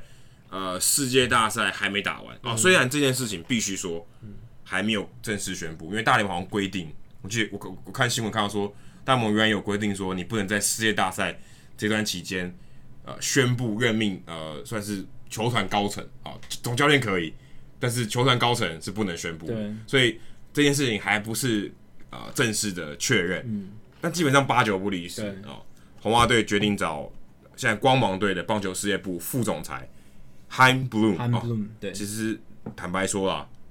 在我看到这个名字之前，我其实不会念他的名字，对我是听 podcast，因为 podcast 主持人有讲，所以但我这个知道新他闻里面念法都很新闻里面都有写。对，但是你看到他是 C H A I M 有可能会有人可能会念 chime，有人 Chime 会念 chain，对，但其实都不是，是 Haim 哦，他这个 Haim 其实是希伯来文嗯啊、哦，因为他是一个犹太人、哦，Haim 其实是 life 的意思，而对给大家。但你可能一辈子用不到，但你就听我们讲一下希伯来文“生命”的意思。对，但你看他的长相，就是很明显的犹太人，犹太人的，长相，他其实很年轻哦，也算是青年才俊。其实我觉得算是，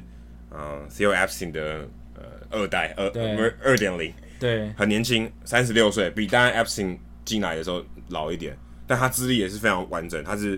他这种费城出身的哦，那他是念耶鲁的，当然都是高材生。其实现在讲起来总裁总管都是这样子也的也资不历，也不是太意外，就就念过 去了。啊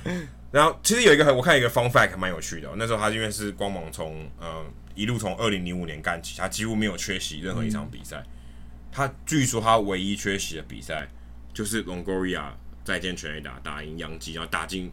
呃季后赛那个就二零一一年最后一天那一个，百六十二对场，那把个红袜队最精淘彩汰那一掉那天那一对天。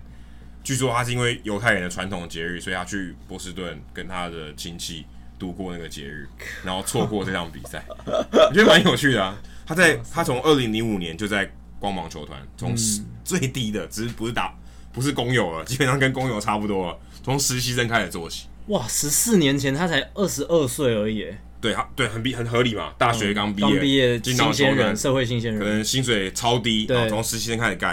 然后那个时候其实他会达到实习的这个这个缺哦，也是因为他当时在 Baseball Prospectus，嗯，棒球指南里面写了很多文章，很多分析的文章，其实跟 Jackie 在还没有毕业的时候一样，很多那种文章，其实现在很多棒球球团里面的数据分析师也都是 BP 出来的，对，或棒球指是南出来的 Fangraphs 出来的对，Prospectus 里面出来的。那他那个时候从二零零五年还是实习生，二零零八年他就就就已经做到球员发展部的助理总监，哦，Director 助理总监。那那个时候他是负责做影片还有体能部门，算是有点像管理球员的这个体能状况嗯啊，还有利用影片做一些辅助这种、这种情况。那时候其实十一年前其实是蛮新的，对啊可，能没有多少人做，所以他可能扛起了这个东西，所以也许在那段期间，他做了很多有效果的事情。嗯，哦，我看报道里面写到，David Price 就是他算是他的代表作。嗯，对，虽然 David Price 是状元啊，你对，已经是一个本来就很强， 好的种 子，对然后你又细心呵护，没错哦所以得到一个好的结果，算是他的代表作。嗯，哦，那也算是这样一战，算是一战成名嘛。嗯，三年后他就变成棒球事业部总监，所以你算起来，他也不过六年的时间，从实习生干到总监，很厉害，升的速度也很快，对，非常可怕、欸。六年，他真的很聪明，他是一个很聪明的我人，觉得六年聪明人不还有一点人，真的要一点人和，嗯有有一些机遇呢。就是你这些向上管理啊，或是你哎、你真的东西做的不错，我觉得还有个因素是因为光芒很多人都会容易被挖走，所以他那个管理阶层流动的速度哎、说到这个，我是你算快。你把我的下面要讲的东西 Q 走了。他被挖的，他去面试其他球团的经历非常非常丰富，对不对？他落选非常多。坦白说，他落选非常多次，他在一一年成为棒球事业部总监 director 的时候啊，这不是我们现在讲的那个 GM 嘛，也不算是总管，就是下面一层总监 director。他在一一年成立成为这个总监以后，二过三年他就去变成副总 Vice President， vice president，就其实就现在他的职位了。嗯，三年又爬了一级，因为那时候 Andrew Freeman 好像被道奇队挖走了。，对，所以他就变成这个接替他的位置，然后他开始疯狂的面试，隔一年他就面试了勇士跟酿酒人的这个总管缺。嗯二零一六年去了双城，二零一八年他到大都会跟巨人都到最后几关了，对，最后大都会就是 Van g r a g e n 跟 Heim Bloom 在选，我们那时候有聊到对这两个人。但是我们还不会念他的名字，就忘了，可能搞不好我们还念错，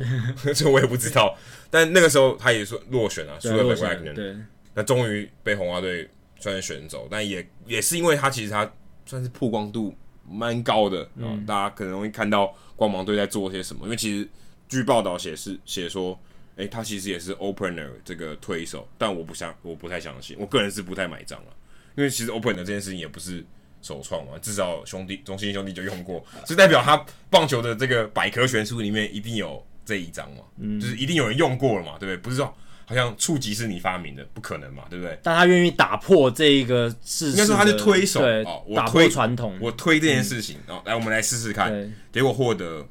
算是蛮蛮意外的成功了。而且光芒队这几年很多跳脱框架的思考，他应该也是幕后的一大推对手，。等于就是有点像是就讲说，就好像他也许有人做过，但他懂得去跳脱这个框架，所以他更容易有获获得巨大的这个成功对，然后更容易被看到。对，那我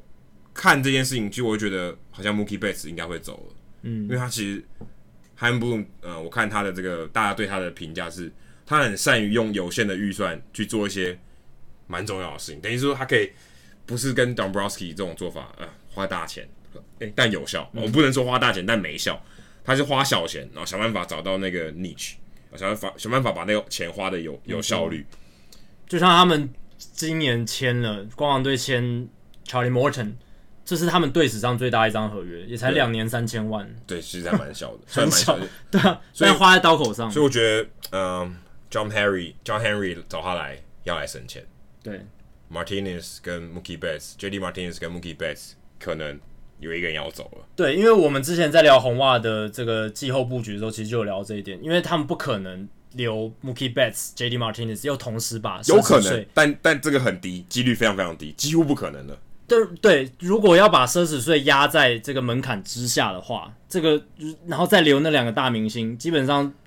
那个几率是微乎其微，趋近于可能零。甚至要重谈约。对，那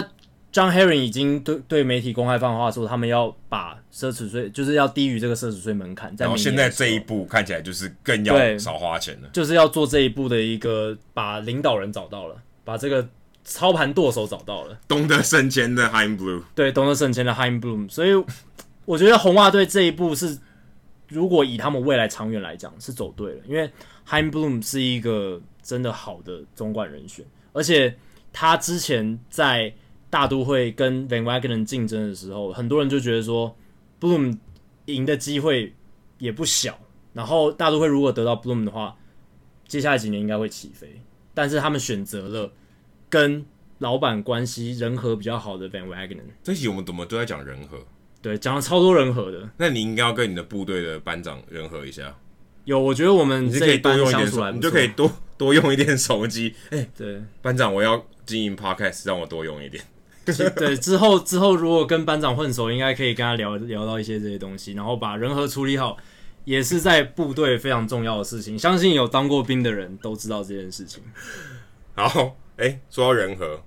，Alex Bregman 跟大家都跟跟大投手都很不合，对他跟大投手，他看一个杀一个，见人杀神，见佛杀佛。对，数据单元要讲 Alex Bregman，，对，Alex Bregman 他在这个打出满贯炮之后，他又从一个明星赛的这个投手打出了一支季后赛的全垒打。Fernando 他 Running，、才打他才打两次季后赛而已，对啊，也就一七年跟今年，就一些、哦，去年还去有去年也有啦，去年第三年第三年，资历也算蛮多的了。可是你如果去看他打出全垒打这些投手的列表，你会觉得很惊奇。除了 Rodney 是一个三届的全明星，而且他其实球威跟他变速球还是蛮强的，虽然他现在控球有点相对比较不稳啊。相对比较不稳，可是基本上你能打到他的球，还是代表你打击技巧很好。那其他被他在季后赛轰出全垒打的投手有哪些呢？Steven Strasburg、Chris Sale 他打出两支，Clayton Kershaw、Blake Snell、Trevor Bauer、Kenley Jensen、Corey Kluber。好，这里面有几个都是赛扬奖得主嘛？Clayton Kershaw、Blake Snell、Kluber 也有拿过赛扬奖吗？有啊有吗 Kluber 有啊对，Kluber 有。只有 Jensen 跟 Bauer 没有拿过，那 Strasburg 也没有拿过，可是 Strasburg 也是一线强投，这不用这对没有什么好说的 甚。至呃对，你要颁给他赛扬奖，我也不会太意外。对，也也也没有什么意义，对啊，所以他打出全垒打，而且这些人的变化球都是那种超级犀利，速球都超快，他都是从专门从这些人的手中，而且是在季后赛打出全垒打，对，所以我说他醒的非常重要。他就是大心脏型的选手啊。对，关键时刻，他跟 Springer 其实都是大心脏型的选手，他们两个表现好，太空人就起飞；他们两个人表现不好，太空人就下坠。所以他们是那个太空梭上面那个两个推进器，对，没错，就是那两个喷火的，如果少掉一个都不行哎、就就就会掉下去就啊，就歪一就歪一边对，。就歪一边，不然就升不上去，就没办法到那个月球拿拿下那个世界大赛的冠军金杯，真的太重要太重要了。那说到重要，还有就是太空人队，我们今今天其实有提到了 Jose u r q u i d 他以新人的角色在世界大赛的先发投出了一个无失分的先发，这也是很难得的一件事情。自从一九六九年大联盟把这个投手球降低之后呢，过去这五十年来，包含 u r q u i d 在内，只有六个菜鸟投手在世界大赛投出无失分的先发，除了今年的 u r q u i d 去年还有去年的二零一八年的 Walker Bueller，二零一四年的 Yordano Ventura，呃，RIP， RIP 已经去世了，因为在多米尼加车祸的关系。那二零一零年的 Madison Bumgarner 也我是看一我看个，到这个名字之后有点压抑耶，那时候他是菜鸟，他是菜鸟，我感觉他活了好久。你感觉他已经投了快二十年，对不 对？对、 但是其实 Madison Bumgarner 啊二还零很一年他都菜鸟，对，你说两千年的时候菜鸟，我还我还觉得好像比较合理一而且点。他今年才三十岁而已，对啊，其他很年轻非常年轻。他其实很早就上大联盟，而且就马上就表现得很好。然后还有一九八七年的 Les Straker，还有一九六九年的 Gary Gentry，所以这五十年来只有六个人，六个菜鸟在世界大赛投出五十分的先发，你就知道 u r q u i d 今年的今天的表现更是不可思议。所以有五个集中在，呃，四个集中在这十年呢，没错，也可以看出一个趋势嘛，现在的菜鸟投手真的是越来越猛了。或是大家越来越敢用，越来越敢他用可能心脏越来越强。对你，你其实像尤达诺 Ventura，他那时候上来就是一个大无畏嘛，出生之度不畏虎，他一上来就是眼神充满火焰，然后即蛮便是蛮什像么蛮像投手版的 Soto 哎，对对对，就是大咖的给你球感觉星很有上信来，心的这菜对鸟，，有点像是也有点像以前的 Pedro，对不对？就是他看到那种大明星上来，他完全不怕，他要砸出生球、投进身球，他也没没在怕的。你挑衅他，他也挑衅回去，就是这种要来就来、要干就干的这种投手。然后 Walker Bueller 是他自信爆棚，他是一个因为从小到大就是一路成功到上大联盟，所以球威又那么强，变化球那么强，然后大家评对他的评价又很好，所以他对自己超级充满信心，他在投手球上毫无畏惧，所以他在第一次打季后赛的时候，他也是投出好成绩。哎、这真的不简单，这这个名单感觉真是蛮强。你说对啊跟 b o n g a r n 跟 Walker Bueller，这也不过六个人的名单里面对啊就有你，这很不容易啊。然后邦嘎呢，他刚上大联盟的时候，球威也是很强的，现在也坦白说也没那么差啦。也没那么差。可是他的球速已经有降蛮多，跟他在刚上大联盟的时候相比。但是他刚上大联盟的时候是真的投球起来也是赏心悦目。那 u r k i d 我觉得他最了不起的是，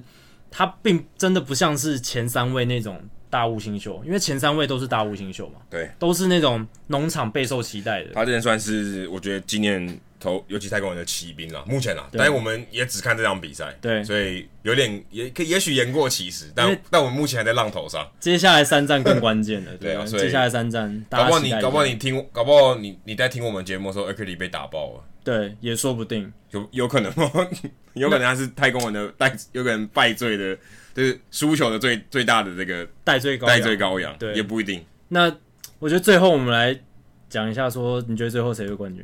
因为我选我还是选太空人，理性一点，对我那我我我自己还是坚持我一开始的选择，我还是选太空人。对吧、国民我觉得他的气势现在有点下去，国民其实是靠一股气在打的，对，而且真的、啊、就像我们节目前面有讲到的，Bradman 起来，Soto 的气势下去，这个对两队的战力此消彼长，真的影响太大。就看 s h i r z e r 明年明天啊、哦我们录音的隔一天啊、哦其实也是二十四小时之、十二个小时之内就要打了。看看 Scherzer 的这个状况，如硬果碰扣，哎、对，如果他有办法把这个气势拉起来，哎我觉得一切还是很难说。棒球好看就在这嘛对，啊对啊，这么好预太测难，预测了。大家还看棒球干嘛呢？对，好，如果大家喜欢我们节目的话呢，欢迎加入我们在 Facebook 社团 Hito 大联盟讨论区。加入这个社团，回答三个简单的问题，就可以和我、还有 Jacky，还有其他上过我们节目的来宾以及其他听众朋友一起聊棒球。如果大家对于美国职棒或是棒球有相关的问题，也欢迎上我们的官网 Hito MLB.com 上面填填写发问的表单。我们尽可能在节目一个月一次的听众信箱单元上面统一回答大家讨论的问题。那因为我们最近是季后赛嘛，所以这个听众信箱稍微延后一点点。那 Jacky 也要花一点时间消化听众信箱，所以对这个听众信箱这一个月十月是没，目前还是没有，对，所以暂停一下可。能我们会十一月的时候消化比较大量的这个信件。如果你想要订阅我们节目的话，也很简单，欢迎上我们的官网 hidomlb.com，上面有详尽的订阅解说方式。无论你用是电脑、手机、平板，作业系统是 iOS 还是 Android，都可以免费订阅。如果你是 Spotify 的使用者的话，也欢迎你在 Spotify 上订阅我们的节目。最后，希望大家到 iTunes 的 Podcast 专区，在 Hido 大联盟的页面底下给我们评分和留言，让那些还没有听过 Hido 大联盟的朋友能够更快速地了解我们的节目内容还有特色。好，今天 Jacky 的放假差不多到这里，谢谢大家，拜拜。好，也要谢谢一下上一集帮我代班的辣爸哥潘宗伟，谢谢辣爸哥。好，谢谢大家，拜拜。